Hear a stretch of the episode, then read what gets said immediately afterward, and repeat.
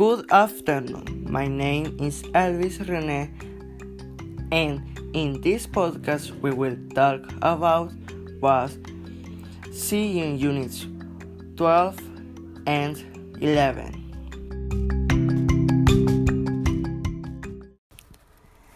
In Unit 11, we saw a vocabulary of the jobs. Example chef, soldier, dentist, teacher, nurse, doctor, company director, architect, etc. Also, who to describe them if they are active, boring, responsible, satisfied, stressful, dangerous, sad. In this unit, the use of will, all, want, and made was seen. Examples are I will be working in the important company. He won't be able to attend the party on Thursday.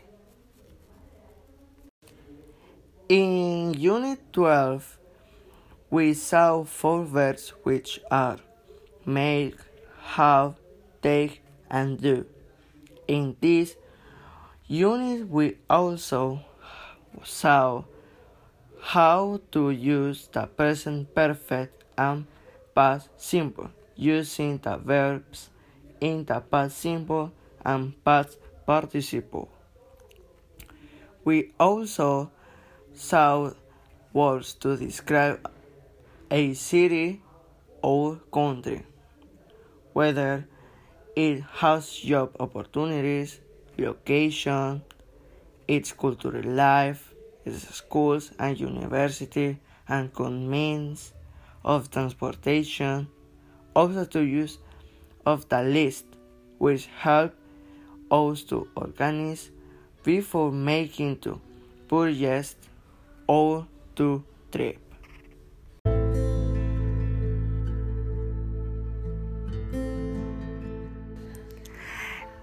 And that was the summary of Unit 11 and 12. See you soon!